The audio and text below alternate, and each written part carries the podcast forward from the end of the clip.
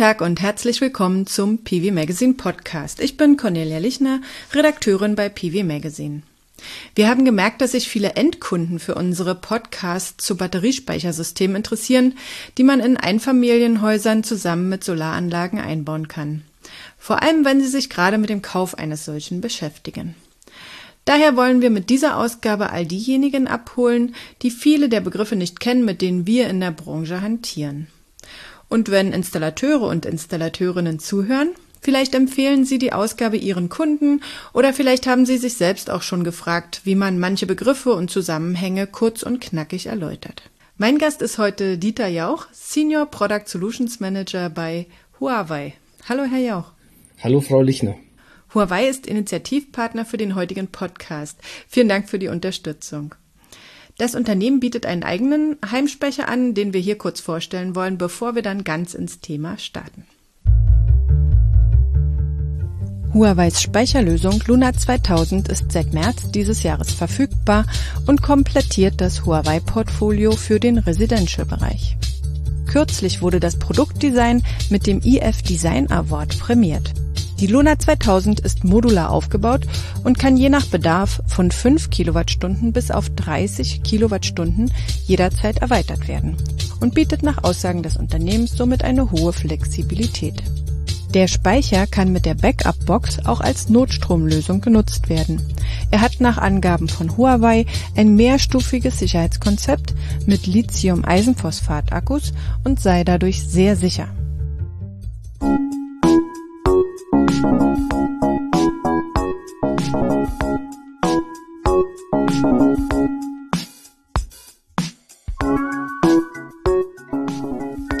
Magazine Podcast heute mit der Frage, wie wähle ich Funktionen, Typ und Größe eines Heimspeichers mit Dieter Jauch, Senior Product Solutions Manager bei Huawei. Wir wollen uns erstmal ein Bild von Ihnen machen, Herr Jauch. Sie waren ja vor Ihrem Einstieg bei Huawei verantwortlich für Batteriespeicher und E-Mobilität bei einem Großhändler und haben auch in ihrem eigenen Haus bereits Photovoltaikanlage, Speicher, Wärmepumpe und Wallbox verknüpft. Das heißt, sie verfügen persönlich und professionell über ein breites Speicherwissen. Was sind Ihre Aufgaben bei Huawei heute genau? Ja, meine Aufgabe ist äh, die Betreuung äh, des deutschen ähm, Heimspeichermarkts beziehungsweise äh, die Heimanwendungen, ähm, also im Residential Business. Ähm, dabei transportiere ich die regionalen Bedürfnisse äh, zu unserer Entwicklung. Das heißt also immer auch die, die Anforderungen in den verschiedenen Ländern äh, sind da auch wichtig. Und äh, letztendlich daraus sollen dann irgendwann Produkte und Lösungen entstehen. Die erste Frage, die sich Kunden oft stellen, ist, brauche ich überhaupt einen Batteriespeicher zu meiner Photovoltaikanlage? Kann man diese Frage pauschal beantworten? Sagen, wenn dieser oder jener Faktor gegeben ist, dann wäre ein Speicher wünschenswert?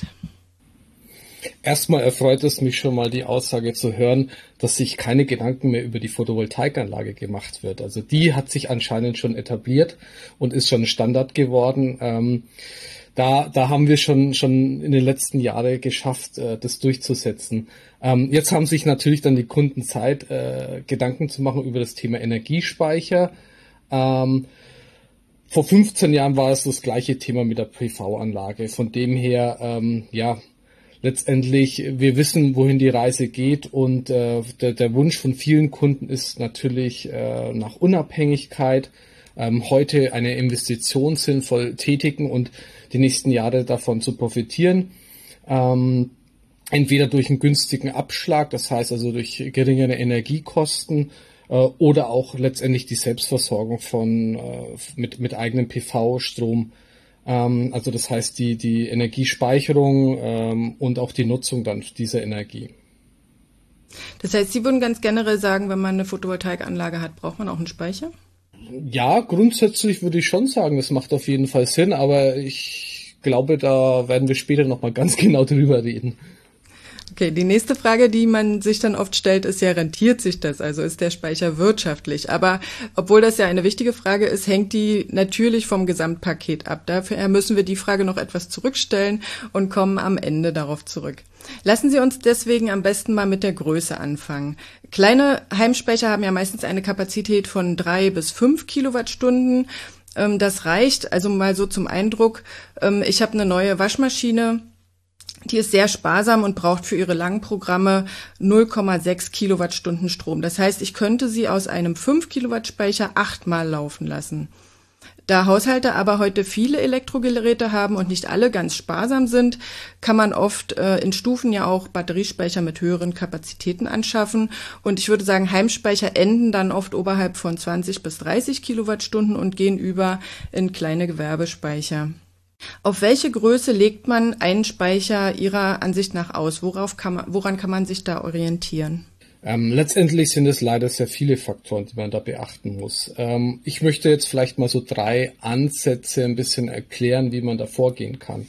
Also entweder man macht eine, eine Abschätzung und arbeitet mit Tools, das heißt ähm, zum Beispiel die HTW äh, Berlin hat da den Unabhängigkeitsrechner und da kann man aufgrund von ähm, seinem Jahresverbrauch, den man dann letztendlich auf ähm, seiner Energiekostenrechnung meistens findet, äh, den eintragen und natürlich die, die mögliche Anlagengröße dann ein, eintragen. Und dieses Tool berechnet dann mit dem ja, Wunsch Autarkiegrad dann auch die, die Speicherkapazität. Also das ist der erste Ansatz. Ähm, der zweite Ansatz ist natürlich, dass ich mich sehr intensiv mit dem Kunden beschäftige. Also ich messe beim Kunden, ich installiere Hardware, ähm, die wirklich ein Lastprofil von dem Kunden aufnimmt. Ähm, das ist natürlich auch viel Vertrauen von der Kundenseite, weil, weil äh, ich den schon, den Installateur in mein privates Leben dann deutlich reinlasse. Und ähm, auch diese Aufzeichnungen müssen dann besprochen werden. Und ja, man muss halt dann auch die ganzen Lastspitzen oder warum ist jetzt hier nachts so viel Energie verbraucht worden, auch ein bisschen diskutieren. Oder natürlich der dritte Ansatz ist wirklich, äh, man sagt, man, man hat ein flexibles System, ähm, ich beginne erstmal mit einer kleinen Speicherkapazität und kann das System halt natürlich auch jederzeit erweitern. Dieser erste Ansatz mit dem Autarkiegrad, der äh, wird ja dann wahrscheinlich von diesen äh, Eckfaktoren äh, ausgehen. Also wie groß ist meine Photovoltaikanlage, wie groß ist mein Haushaltsverbrauch? Und ähm, bestimmt dann anhand von Standardprofilen, ähm, wie, wie ähm, hoch meine Autarkie am Ende wird? Genau, richtig. Also das hat, das hat äh, die HTW Berlin entwickelt die da mit so einem Standard ähm, arbeitet und letztendlich auch mit einem Standard ähm, PV-Energieerzeugungsprofil. Und ähm, also aus meiner Erfahrung heraus über die letzten Jahre ähm, trifft man da immer oder doch recht gut schon auch die Realität. Also wenn man, also das Schöne ist natürlich, man berechnet im, im Vorfeld mit so einem Tool dann tatsächlich den Wert und, und hat dann auch die Erfahrungswerte zum Beispiel nach einem Jahr von, dem, von einem laufenden System. Und dann kann man schon immer ganz gut abschätzen, wie gut war denn meine Berechnung im Vorfeld. Und da muss ich schon sagen, dass dieses Tool ganz gut ist. Ähm, eine Sache, die muss man natürlich auch äh, beachten. Ähm, ein Energieverbrauch kann sich oder wird sich auch verändern. Also das ist immer eine Momentaufnahme. Hausbewohner, Elektrofahrzeuge oder auch neue technische Geräte, klar, die sind meistens energieeffizienter, aber Mm, wenn man sich so Gedanken macht, es kommen halt doch immer mehr dazu. Ähm, und auch natürlich das Thema Heizen ist, ist, wird auch immer in, oder weiter in Zukunft immer mehr elektrisch werden. Also von dem her, es ist immer eine Momentaufnahme und auch tatsächlich wirklich schwierig, da den passenden Speicher äh, im ersten Schuss zu finden. Aber wenn ich von der Autarkie ausgehe, dann heißt es ja immer, 100 Prozent Autarkie ist sehr teuer. Also da bräuchte man jetzt wirklich sehr große Systeme. Auf welchen Autarkiegrad würden Sie sagen, ähm, also was ist realistisch? Sagen wir 80 Prozent, sagen wir 70 Prozent?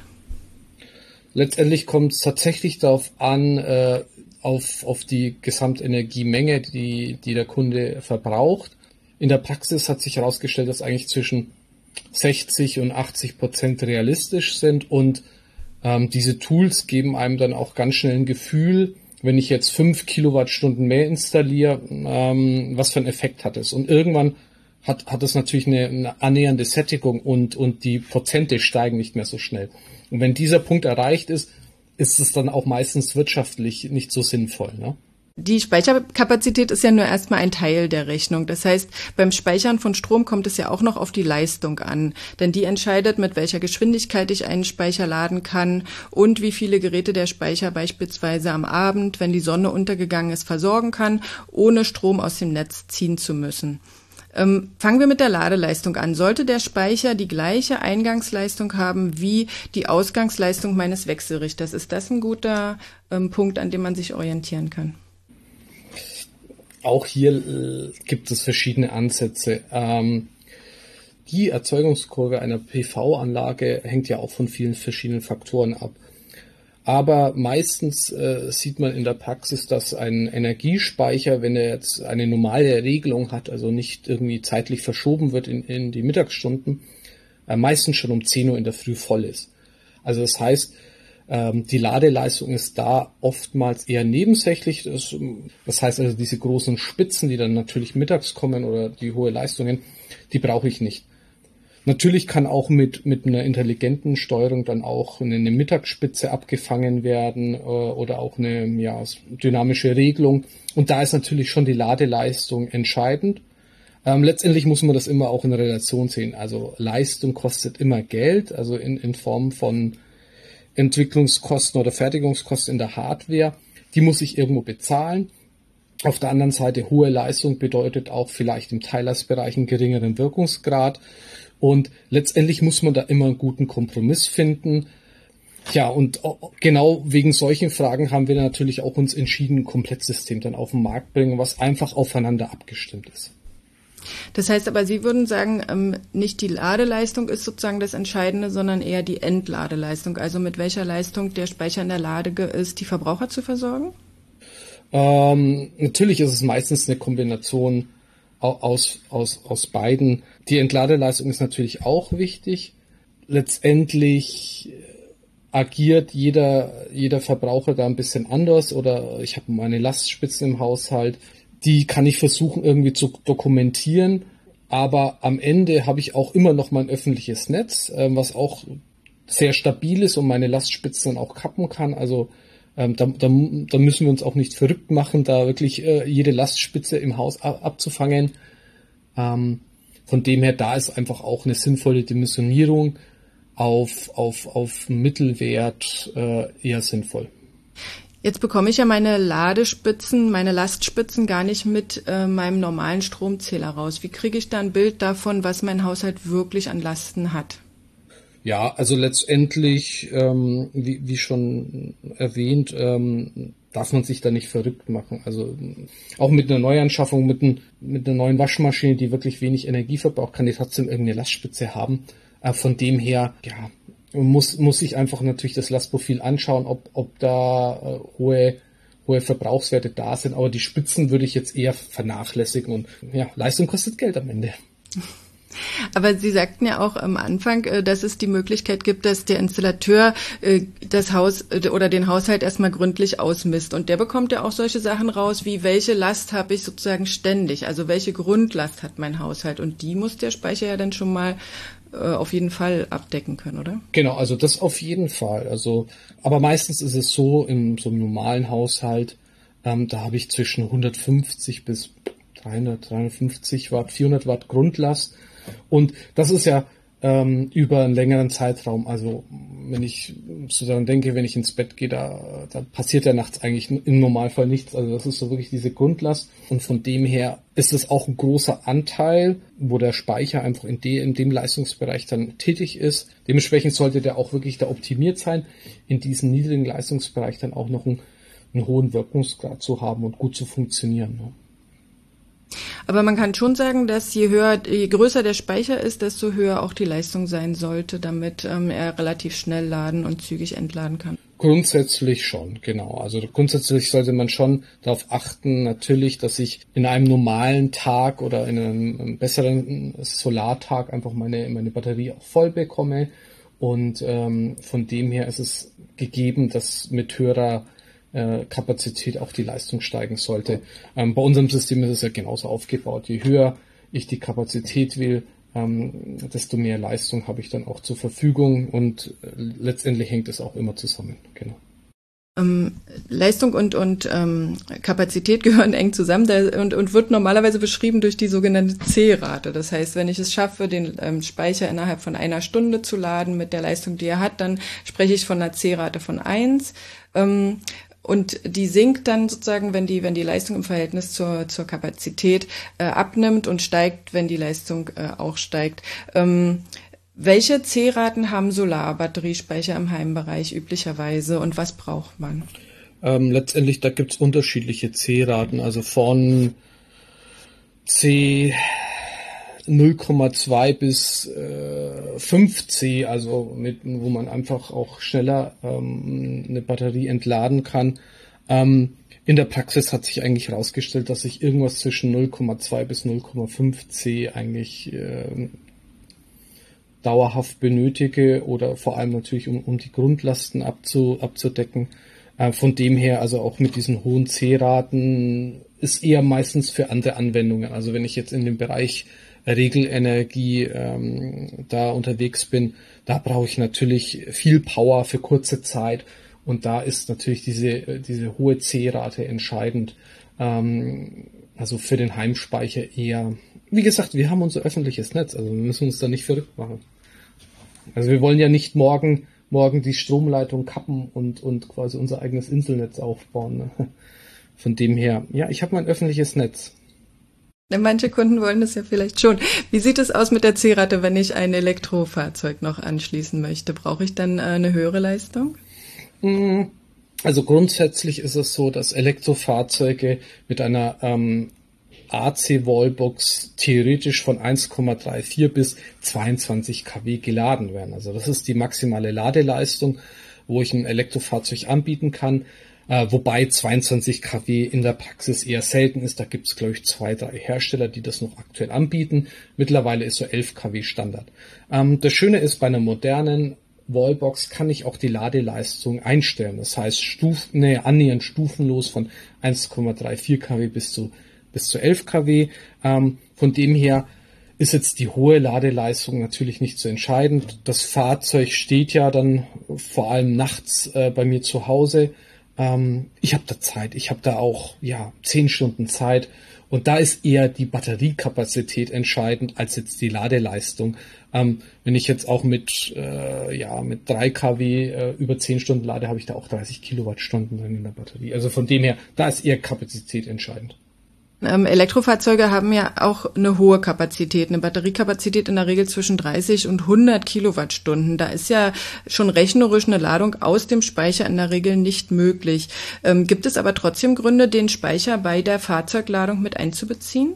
Ähm, früher war ich da tatsächlich sehr skeptisch bei dem Thema natürlich, weil ich ähm, die Energie lokal erzeuge von meiner eigenen PV-Anlage und dann in meinen Energiespeicher abspeicher und dann abends beziehungsweise nachts wieder diese Energie aus, aus meinem einem Akku entnehme und in den anderen einspeichere.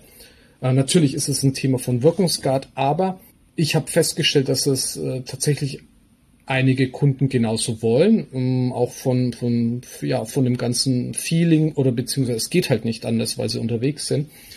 Aber auf der anderen Seite ist es auch so, ähm, je mehr ich dann auch meinen Speicher nutze oder intensiver ich nutze, ähm, desto ja, sinnvoller ist oder auch am Ende wirtschaftlicher. Ne? Also wenn ich, wenn ich schon mal die Investition getätigt habe, dann, dann kann ich auch den Speicher nutzen. Ja, der Gesamtwirkungsgrad ist geringer, aber ähm, letztendlich die, die Kosten dann auch für die Energieladung aus meinem, aus meinem Akku in den nächsten Akku sind auch deutlich günstiger. Also von dem her, seitdem ich das selber auch so mache oder ab und zu mache, ähm, ja, macht es auf jeden Fall Sinn. Wie machen Sie das bei sich persönlich? Nehmen Sie sozusagen den Strom, der am Morgen noch übrig ist, ins Auto oder laden Sie wirklich über Nacht äh, voll? Ähm, meistens natürlich achte ich wirklich, dass ich tagsüber äh, an, an zum Beispiel am Wochenende, wenn ich das Auto jetzt nicht benötige, ähm, dann auch wirklich auflade. Oder wenn es mal äh, per Zufall so ist, dass ich ähm, einen schönen Tag Homeoffice habe. Ähm, aber letztendlich, wenn ich am, am nächsten Tag ähm, das Fahrzeug benötige, dann, dann entweder wirklich nachts oder auch in der Früh dann mit, mit den, mit den ersten, das ersten Sonnenenergie. Äh, da ist es natürlich wirklich schön, wenn, wenn das alles miteinander funktioniert und auch äh, die Steuerung dann äh, angepasst ist. Sie haben ja auch eine Wärmepumpe zu Hause, ähm, die benötigt ja auch höhere Leistungen. Mhm. Ähm, welche Leistung hat die und können Sie die auch aus dem Speicher betreiben? Ähm, genau, also ich habe auch eine Wärmepumpe zu Hause. Wärmepumpen für einen Neubau Also, also das heißt wirklich für ein sinnvoll gedämmtes Haus oder also auch für einen sinnvoll gedämmten äh, Bestand haben mittlerweile nur noch drei bis fünf kW thermische Leistung, also thermisch. Das ist nicht elektrische äh, Leistung. Ähm, die elektrische Leistung ist meistens dann so bei 0,5 bis 1,2 kW. Also es ist schon eigentlich sehr wenig äh, und meistens auch einphasig, beziehungsweise in dem Leistungsbereich sind sie dann einphasig. Ähm, von dem her, also da brauche ich wirklich keine große Leistung. Da ist es genauso wieder wie beim Fahrzeug auch diese Kapazität entscheidend. Für Brauchwasser, vor allem in der Übergangszeit oder im Sommer, da muss ich mir natürlich überhaupt keine Gedanken machen. Interessant wird es natürlich in den Wintermonaten, ähm, wo, wo auch dann eine Wärmepumpe vielleicht 24 Stunden am Tag durchläuft. Ähm, da kann ich meistens äh, die Energie nicht aus, aus äh, meinem Energiespeicher dann hernehmen. Da muss man sich natürlich auch Gedanken machen, vielleicht ob, ob eine Fassade von der PV-Erzeugung sinnvoller ist oder natürlich auch steile Dächer oder eine Kombination aus beiden. Noch einmal noch eine Frage zur Leistung. Ähm, in unserer Marktübersicht für Heimspeicher haben ja sehr viele Produkte ganz identische Lade- und Entladeleistung, aber einige wenige oder einige zeigen auch unterschiedliche Werte. Sind diese dann technisch anders aufgebaut als die ähm, Batteriespeicher, die identische Lade- und Entladeleistung haben?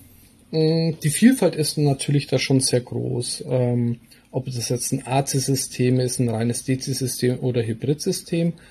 Da kommt es immer darauf an, wie viel Energie dann wirklich aus welcher Richtung aufgenommen wird. Da kann das System dann schon mal unterschiedliche Lade- und Entladeleistungen haben. Auch bei uns kommt es zu oder kommt es bei bestimmten Konstellationen auch dazu, dass man eine höhere Ladeleistung hat als Entladeleistung, ja. Vielleicht sollten wir noch mal generell auf die verschiedenen Anschlussmöglichkeiten des Speichers eingehen. Ähm, Ihr Speicher äh, und auch viele andere gibt es ja sowohl als AC als auch als DC-Variante zu kaufen. Was ist der Unterschied dabei? Bei einer AC-Variante wird der Speicher auf der Wechselstromseite angeschlossen und ähm, nimmt da Energie auf. Ähm, da gibt es eine Messung dann am Netzverknüpfungspunkt, wo wo dem Speicher dann letztendlich egal ist, wo jetzt die Energie herkommt, oder also aus der PV oder vom Windgenerator oder sonstige Energieerzeugung. Ähm, beim DC-System, da muss man auch ein bisschen unterscheiden. Es gibt so reine DC-Systeme, die wirklich nur auf Photovoltaik abgestimmt sind, also die nehmen wirklich nur Energie dann von der Photovoltaik auf, oder es gibt auch Hybrid-Systeme, also die Kombination dann wirklich aus beiden. Die können direkt von der DC-Seite die Energie aufnehmen, aber auch von der AC-Seite, also von der von einer Erzeugungsquelle eine anderen Energie aufnehmen. Genau, also die verschiedenen Systeme gibt es da. Und wenn man sich als Kunde jetzt äh, entscheiden muss, ähm, auf welche Variante muss man da gehen, auf welche muss man schauen? Mittlerweile hat sich einfach äh, der Trend zu Hybridgeräten, das heißt also, dass, dass alle Varianten dann damit abgedeckt werden, äh, deutlich herausgestellt. Dadurch bin ich einfach ähm, für die Zukunft offen. Also vielleicht kommt eine neue Technologie, für, für Energieerzeugung, ähm, Brennstoffzelle oder was auch immer. Und da bin ich einfach deutlich flexibler. Ähm, auch auf der anderen Seite, weil das dann einfach ein Gerät ist. Und äh, ja, viele Kunden wollen vielleicht auch nicht diese zwei Geräte im Keller haben, haben vielleicht den Platz nicht. Und auf der anderen Seite auch der Installateur, der findet es natürlich praktischer, nur einen, einen, einen Wechselrichter der, zu installieren, der am Ende beide Funktionen übernimmt. Das heißt, ähm, diese Hybridgeräte sind dann eher äh, ein, einzelne Komplettsysteme, die man hinstellt und für eine AC-Anlage bräuchte man mehrere. Ich hatte immer gedacht, das wäre genau andersrum. Hm, nee, also letztendlich bei, also beim, beim AC-Energiespeicher äh, habe ich äh, meine klassische Photovoltaikanlage, also meine Module, mein Wechselrichter und die speisen ins Hausnetz ein und dann habe ich entweder ein Komplettsystem, also wo, wo der Wechselrichter und die Batterie in einem Gehäuse steckt oder auch äh, als zwei äh, getrennte Geräte und die nehmen da Energie auf. Aber im Endeffekt ähm, habe ich dann einfach zwei Wechselrichter, einmal für PV-Umwandlung in AC und von AC wieder in die Batterie rein und wieder zurück. Und beim äh, Hybrid-System ist natürlich dann alles in einem Gerät. Aber die Batterie kann auch extern sein, also muss jetzt nicht alles in einem Gehäuse verpackt sein am Ende. Bei dem Hybridsystem spart man sozusagen einmal das Geld für den extra Solarwechselrichter. Mm, letztendlich ja. Oder oder ähm, ich kaufe mir einen Hybridwechselrichter, der einfach schon vorbereitet ist für die Batterie und ähm, spare mir dann das Geld natürlich für den AC-Wechselrichter. Es ist ja auch bei uns so, dass wir diesen klassischen ähm, Photovoltaik-Wechselrichter eigentlich seit zwei Jahren gar nicht mehr herstellen für den Residential-Bereich. Also unsere, unsere Wechselrichter sind immer Hybrid-Wechselrichter, das heißt ähm, mit einem Batterieanschluss, der da vorbereitet ist oder vorhanden ist, aber diesen klassischen Wechselrichter, der wirklich nur diese Umwandlung macht, den stellen wir schon gar nicht mehr her. Aber Sie haben ja trotzdem noch beide Systeme im Angebot. Einmal AC gekoppelt, einmal DC gekoppelt. Wenn Sie jetzt sagen, ähm, DC gekoppelt ist generell oder die Hybrid-Wechselrichter-Variante ist äh, generell vorzuziehen, wofür stellen Sie dann noch die AC gekoppelten Systeme zur Verfügung?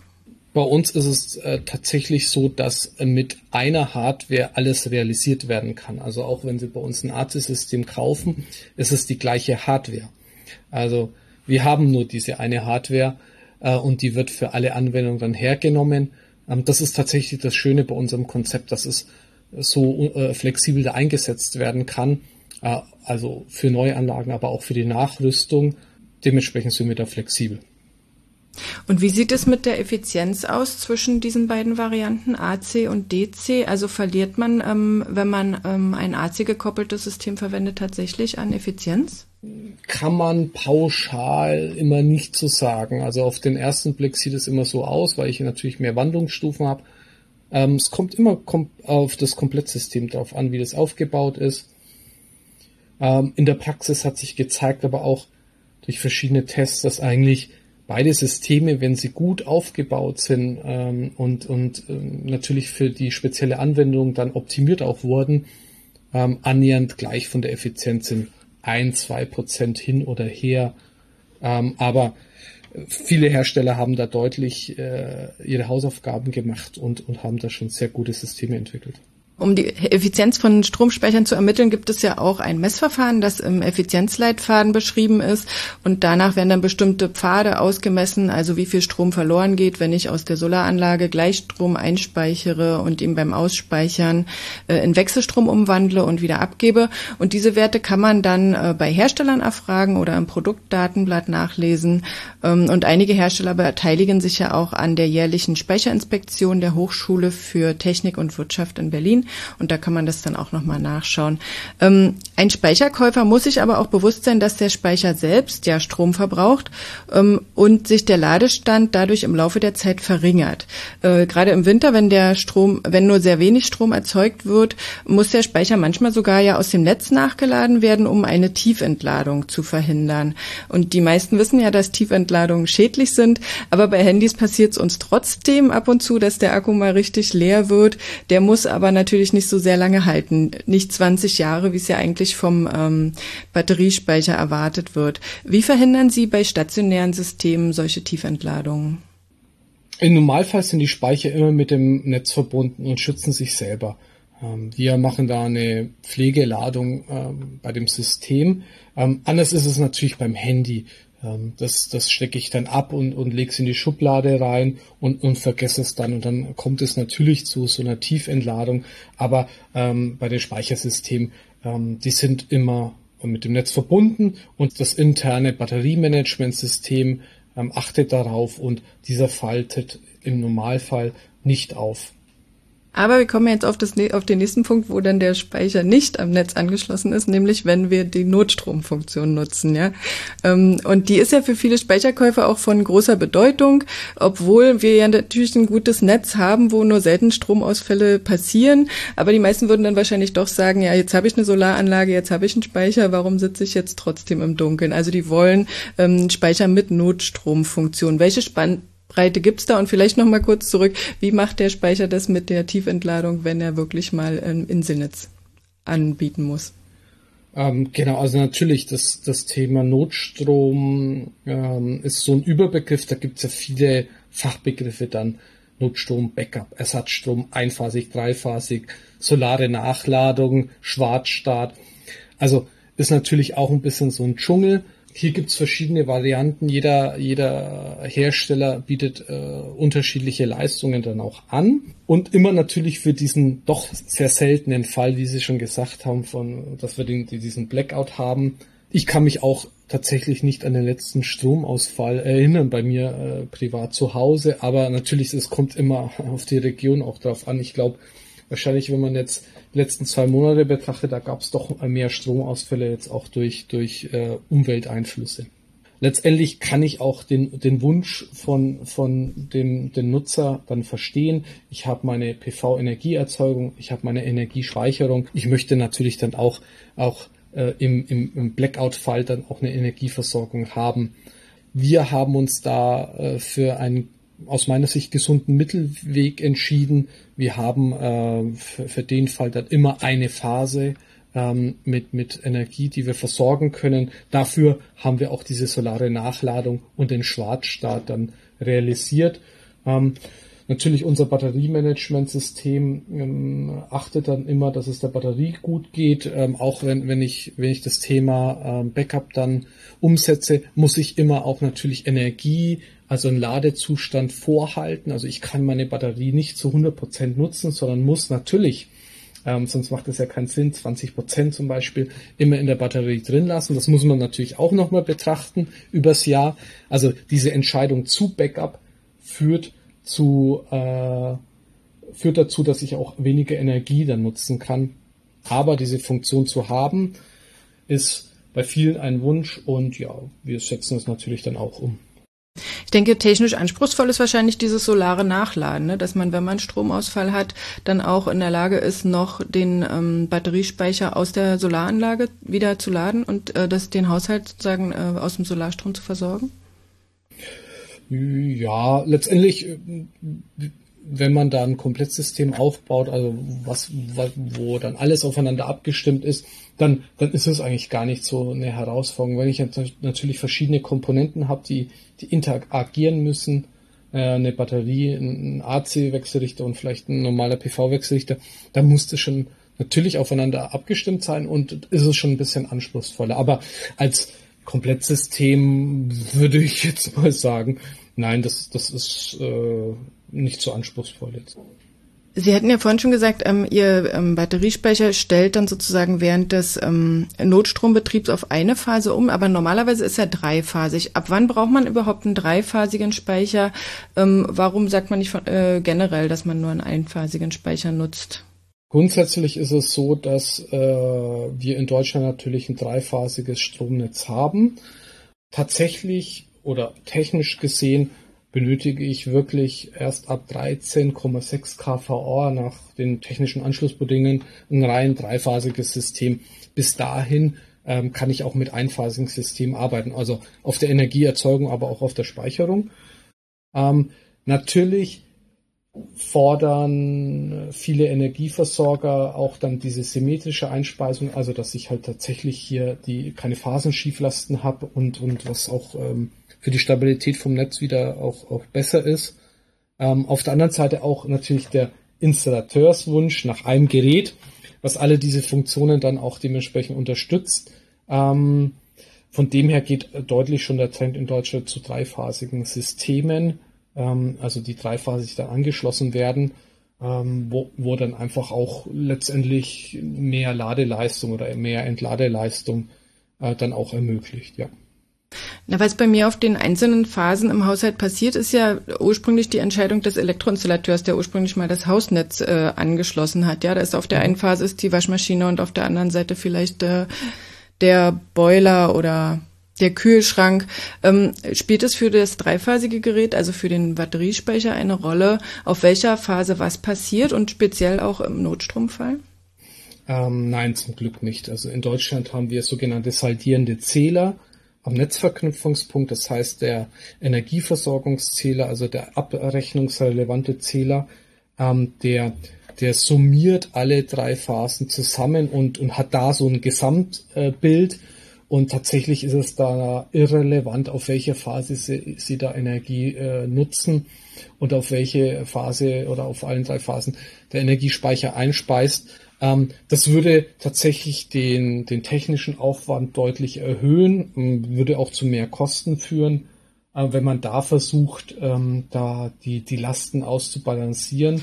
Und äh, im Notstromfall kommt es jetzt darauf an, ähm, auf welcher Phase sozusagen der Batteriespeicher arbeitet, also welche Geräte er dann noch versorgt? Richtig, genau. Also letztendlich in unserem Konzept muss ich mir dann einfach Verbraucher auswählen, die ich dann auch nutzen möchte und, und die werden dann dementsprechend dann auf äh, dem Anschluss angeschlossen und äh, die ich dann auch betreiben kann. Das heißt, man muss, man muss sich vorher entscheiden, was möchte ich in der Notstromversorgung abdecken. Genau, richtig, dementsprechend schon, ja. Ähm, wenn wir jetzt verschiedene Systemkomponenten haben, die Photovoltaikanlage und den Speicher und vielleicht noch einen Heizstab oder ähm, die Wärmepumpe, dann äh, benötige ich ja langsam einen Energiemanager, der überwacht und das Ganze steuert. Äh, eigentlich ist es ja einfach, ähm, der Solarstrom wird produziert und wenn ich Überschüsse habe, äh, nachdem die einzelnen Verbraucher versorgt worden sind, dann geht er in den Speicher und wenn ich wiederum Strom brauche, bevor ich äh, aus dem Netz ziehe, ziehe ich den Strom aus dem Speicher. Aber gibt es trotzdem große Unterschiede zwischen den Energiemanagern, die das ähm, bereitstellen? Mm, ja, natürlich. Letztendlich kann ich alles äh, bis auf die Spitze treiben. Wichtig ist natürlich, oder ich habe mich damit auch sehr viel beschäftigt, wie die verschiedenen äh, Verbraucher, also Wärmepumpe, Elektromobilität oder auch meine na natürlichen Hauslasten da interagieren können. Und ähm, ja, hier wird natürlich die Te Technik in Zukunft viel helfen, also selbstlernende Systeme, wahrscheinlich künstliche Intelligenz. Ähm, aber letztendlich sehe ich das schon so, dass am Ende die Verantwortung letztendlich der Nutzer hat von dem ganzen System und der weiß ja am besten, was passiert wann, wann möchte ich was machen.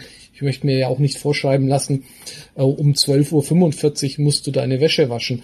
Äh, das sind halt viele Faktoren, ähm, die da einfließen. Letztendlich die Technik kann da unterstützen, aber letztendlich der, der, der Nutzer von dem ganzen System, der, der muss es dann umsetzen.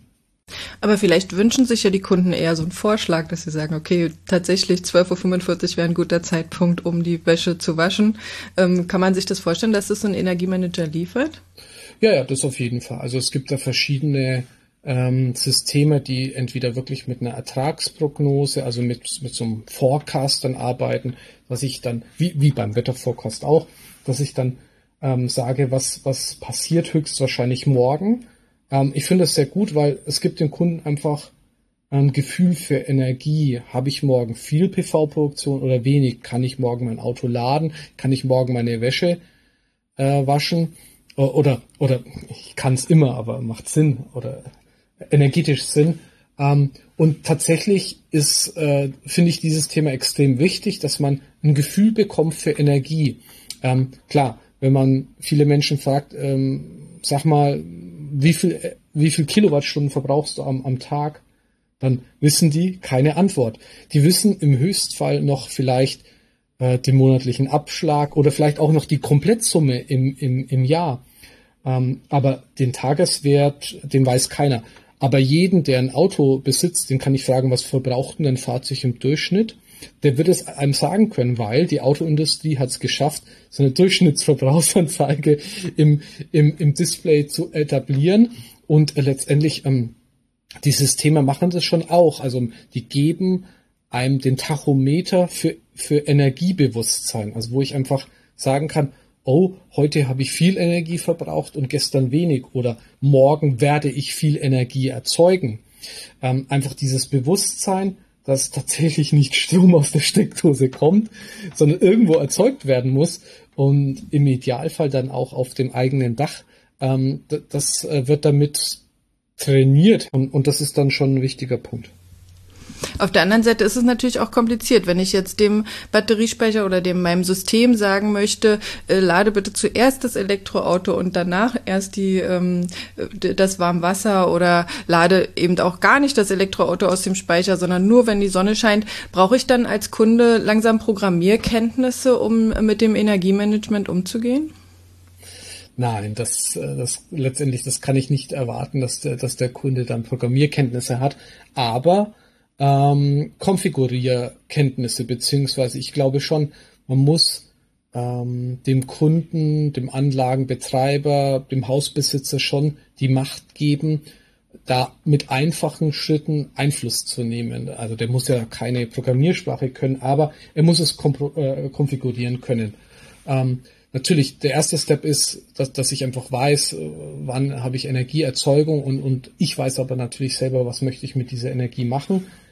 Ähm, da wird in der Zukunft natürlich Standardisierung äh, uns weiterbringen. Das heißt also, ja, Smart Home Protokolle, Smart Energy Protokolle, wo viele Geräte dann miteinander vernetzt sind. Da glaube ich, sind wir auch erst am Anfang.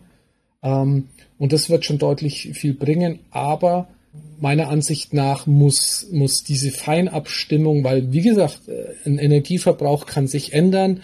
Ähm, wenn der Installateur äh, gestern eine Anlage installiert hat und das System aufeinander abgestimmt hat, dann äh, kriegt die Familie in, in einem Jahr Nachwuchs und auf einmal ist die Welt komplett anders, äh, also in mehreren Hinsichten. Ähm, und ich, ich verbrauche einfach oder nutze Energie ganz anders. Also von dem her, da sehe ich schon ähm, den Nutzer tatsächlich auch ein bisschen in der Pflicht und, und letztendlich, ja, macht es dann vielleicht auch Spaß, da ein bisschen zu optimieren. Ne? Ähm, jetzt haben Sie als äh, Batteriespeicherhersteller auch die Verantwortung, sage ich mal, für das Energiemanagement mit übernommen. Das muss man ja nicht machen, aber Sie haben sich entschieden, das zu tun. Man hat aber als Energiemanager mit ganz verschiedenen Geräten von unterschiedlichen Herstellern zu tun, die dann auch unterschiedliche Sprachen sprechen, äh, unterschiedliche Software verwenden. Wie klappt dieses Zusammenspiel? Wie klappt das Managen im wirklichen Leben? Wie hat es bei Ihnen in der ähm, Anlage geklappt? Ähm, ja, letztendlich setzen wir da auf verschiedene Ansätze. Also entweder wirklich ähm, das, das Management aus unserem Haus oder natürlich der Kunde kann da mit verschiedenen, äh, also unsere Produkte mit verschiedenen Managementsystemen äh, miteinander verknüpfen. Also da, da muss man letztendlich auch ein bisschen so einen offenen Ansatz wählen, weil also den, den goldenen Weg oder alle Hersteller in allen Gewerken da abzudecken, den gibt es da leider nicht. Ähm, wie schon gesagt, also da würde natürlich äh, würde Standardisierung in den verschiedenen Bereichen äh, schon deutlich was bringen. Also ein Standardprotokoll für eine Datenübertragung in, im Bereich Smart Energy oder wie auch immer, ähm, der, der, der vielleicht dann aber auch international sich durchsetzt oder ähm, ja, äh, das würde da auf jeden Fall schon helfen. In der Praxis ist es äh, doch schon so, dass es Programmierkenntnisse äh, äh, mit sich bringt. Aber auch äh, für den Installateur ist es extrem schwierig, weil er muss ja auch immer wieder ähm, gewerkübergreifend äh, da Kenntnisse haben. Und tatsächlich habe ich das auch leider viel in der Vergangenheit gesehen, ähm, dass natürlich dann vielleicht eine Wärmepumpe vom, vom ähm, Heizungsbau, der wirklich ein Fachmann in seinem Bereich ist, dann eingestellt wurde. Aber der hatte vielleicht in dem Moment jetzt äh, weniger den Blick auf Energieerzeugung, also auf solare Energie. Und da, da wurde natürlich dann vielleicht auch die Produktion in, äh, auf, auf, auf die Nacht programmiert, weil er sich gedacht hat, ja, da stört's niemanden, wenn die da außen ein bisschen äh, ihre, Lüftergeräusche macht. Aber von, von der Energieerzeugungssicht macht es halt da wenig Sinn. Ne? Und klar, da muss ich, ähm, da muss das Managementsystem äh, verschiedene Gewerke einfach im Blick haben und dementsprechend äh, ist es schon schwierig und wir haben da einen offenen, offenen Ansatz gewählt. Jetzt haben wir schon ganz viele Themen abgedeckt und ganz viele Fragen ähm, beantwortet, aber die Frage, die wir uns vom Anfang noch mit ans Ende des Podcasts äh, genommen hatten, war ja, ähm, ist ein Speicher wirtschaftlich, kann ein Speicher wirtschaftlich sein?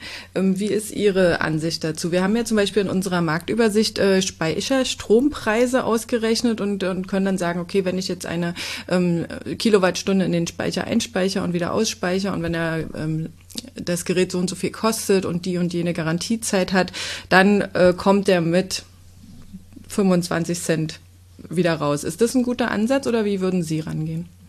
Ich erinnere mich da an, äh, an die gleichen Rechnungen in, in der Photovoltaikbranche vor vielleicht 15 Jahren. Also da wurden auch äh, zu dem Zeitpunkt komplexe Rechnungen aufgestellt für eine Photovoltaikanlage? Also ist die wirtschaftlich? Wie sieht's mit dem Cashflow aus, wenn ich eine Bankfinanzierung habe? wie viel Geld habe ich am, am Monatsende übrig? Ähm, Im Nachhinein lachen wir über diese Rechnungen, die wir vor 15 Jahren aufgestellt haben, weil wir wissen, dass da äh, jeder äh, einmal was, was Positives getan hat, aber auf der anderen Seite auch die Wirtschaftlichkeit deutlich besser ausfällt, wie wir das damals irgendwie berechnet haben.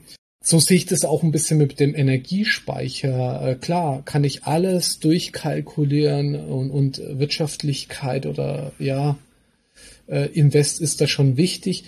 Natürlich finde ich es immer wieder schade, dass, äh, dass unser tolles Produkt Energieerzeugung, Energiespeicherung immer auf die Wirtschaftlichkeit ein bisschen reduziert wird. Ähm, bei vielen anderen Konsumergeräten, ob das jetzt ein Fernseher ist oder ein Staubsauger, da macht sich keiner, aber wirklich keiner Gedanken über eine Wirtschaftlichkeit. Ähm, von dem her, ja, das muss man ein bisschen entspannt sehen. Die Vergangenheit hat uns gezeigt aus dem Bereich Photovoltaik, dass es heutzutage eigentlich da keiner macht. Wir hatten es ja schon, es ist Standard.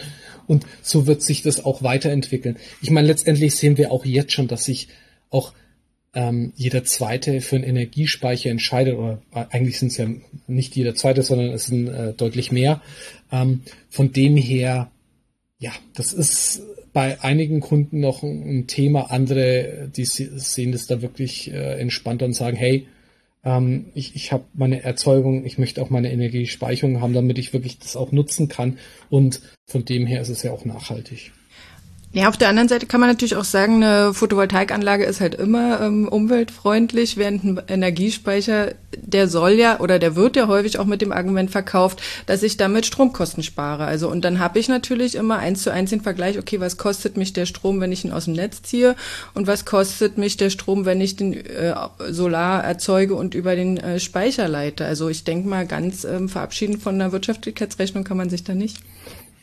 Ich habe das bei den letzten 15 Jahren bei der Photovoltaik genauso erlebt. Es hat irgendwann Klack gemacht und keiner hat mehr eine Wirtschaftlichkeitsberechnung äh, benötigt für sein System. Klar, für Großanlagen, aber für das Einfamilienhaus ähm, war das dann irgendwann auf jeden Fall gegessen, das Thema.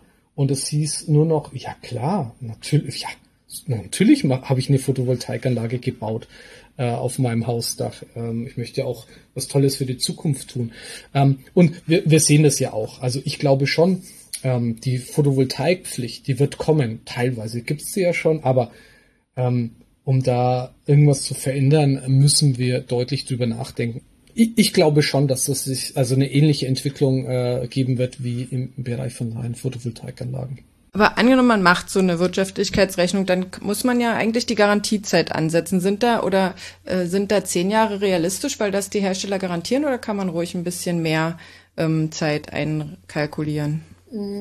Ist tatsächlich ein bisschen schwierig zu sagen, ähm, weil es natürlich verschiedene Hersteller, verschiedene Technologien, verschiedene Ansätze dahinter gibt. Letztendlich äh, ist, ist im, im Bereich 10 bis 15 Jahre ist man auf jeden Fall schon mal ganz gut dabei. Ähm, es hat sich ja auch als Standard herausgesetzt, dass die, die, die Hersteller dank den verschiedenen Förderprogrammen dann auch diese 10 Jahre geben. Ähm, von dem her, da hat man schon eine gewisse Sicherheit. Es ist, ist schwierig zu sagen, äh, so ein Produkt ähm, hält 20 Jahre oder 30 Jahre. Natürlich kann man im Produktdesign ein bisschen äh, drauf, oder wird man darauf achten und, und einfach auch die, die Bauteile die verwendeten Zellen, äh, die Batterien aufeinander abstimmen, ähm, um, um da auch äh, sowas äh, schaffen zu können. Ne? Gut, dann vielleicht zum Abschluss noch eine, eine letzte Frage. Sie hatten ja vorhin am Anfang schon gesagt, dass Sie äh, plädieren würden, ähm, den Speicher mitwachsen zu lassen, wenn jetzt die ähm, Leistungen oder die, die Ansprüche im Haushalt wachsen. Ähm, aber es ist natürlich schon eine Frage, die Leute umtreibt, wenn sie ähm, jetzt schon ein Haus haben. Ähm, was baue ich zuerst? Was, was schaffe ich mir an? Wann kommt der Batteriespeicher dazu? Gibt es da eine Regel, wo Sie sagen würden, ähm, zuerst vielleicht doch erstmal die Verbraucher optimieren und dann den Speicher dazu kaufen? Ich meine, letztendlich kommt es immer dann auf die finanziellen Mittel auch ein bisschen drauf an. Ähm, und klar muss man das immer ein bisschen differenziert entscheiden.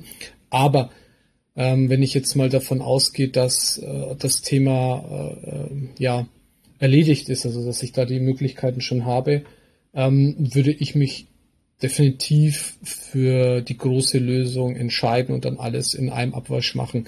Weil Natürlich, die Systeme müssen einmal aufeinander abgestimmt sein. Also wir haben ja, ja verschiedene Bereiche, die mittlerweile zu Hause interagieren müssen. Also das ist das Thema Wärme.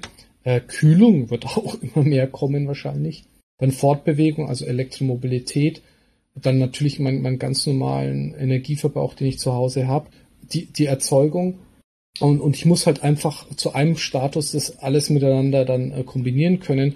Und äh, letztendlich ist es tatsächlich schwierig, äh, wenn, wenn ich das in Etappen mache, dass es dann am Ende, wie lange auch dieser Zeitraum ist, dann wirklich aufeinander abgestimmt ist. Und so kann ich natürlich jetzt einmal einen Status nehmen und, und dann einfach den, ja, die große Lösung dann umsetzen. Und äh, ich meine, eins muss uns klar sein, also diese grüne Ölheizung, die wird es nicht geben. Ne? Also äh, ich muss mir da eigentlich in den nächsten ja, vier Jahren äh, muss ich mir da Gedanken machen, was, was kommt danach. Ne? Und äh, irgendwann ja, muss ich diesen Umschwung schaffen und äh, besser jetzt als, als in, irgendwie das vor sich herschieben, wenn, wenn natürlich die Möglichkeiten vorhanden sind. Okay, also lieber einmal aufräumen und alles äh, auf grün und dann äh, damit die nächsten zehn Jahre leben quasi. Genau, das auf jeden Fall. Wir müssen ja diese, diese Erde auch irgendwann an, an unsere Kinder übergeben.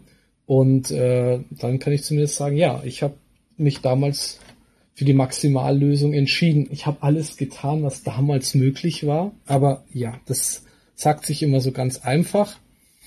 Aber das wäre mein Ansatz. Vielen Dank und damit kommen wir zum Schluss. Herzlichen Dank ähm, für Ihre Einschätzung und dass Sie sich die Zeit genommen haben, äh, das ganz komplexe Thema Batteriespeicher mit uns einmal so ausführlich durchzudiskutieren. Das war der PV Magazine Podcast für heute mit Dieter Jauch, Senior Product Solutions Manager bei Huawei. Vielen Dank, Frau Lichner. Ich hoffe sehr, dass Ihnen der Podcast bei Ihrer Entscheidung weiterhilft und Ihre Fragen beantwortet werden konnten. Falls Sie uns zu diesem Thema Ihre Meinung mitteilen möchten oder noch weitere Wünsche und Fragen haben, können Sie mit uns Kontakt aufnehmen, indem Sie einen Kommentar auf unserer Webseite hinterlassen oder schicken Sie eine E-Mail an podcast.pv-magazine.com. Ansonsten lohnt es sich auch immer, unsere Online-Nachrichten zu verfolgen und vor allem das vierteljährlich erscheinende Magazin zu lesen. Dort haben wir auch in der Juni-Ausgabe eine ausführliche Marktübersicht zu Batteriespeichern veröffentlicht. Als treue Podcast-Hörer möchte ich Ihnen das Heft günstiger anbieten. Schauen Sie doch einfach mal in unserem Webshop unter shop.pv-magazine.com vorbei. Dort bekommen Sie 10% Rabatt auf ein Abonnement oder das Einzelheft mit dem Code Podcast 10. Wir freuen uns immer, wenn Sie uns auf den Plattformen iTunes und SoundCloud liken und dann werden wir auch von anderen leichter gefunden. Vielen Dank fürs Zuhören und bis zum nächsten Mal.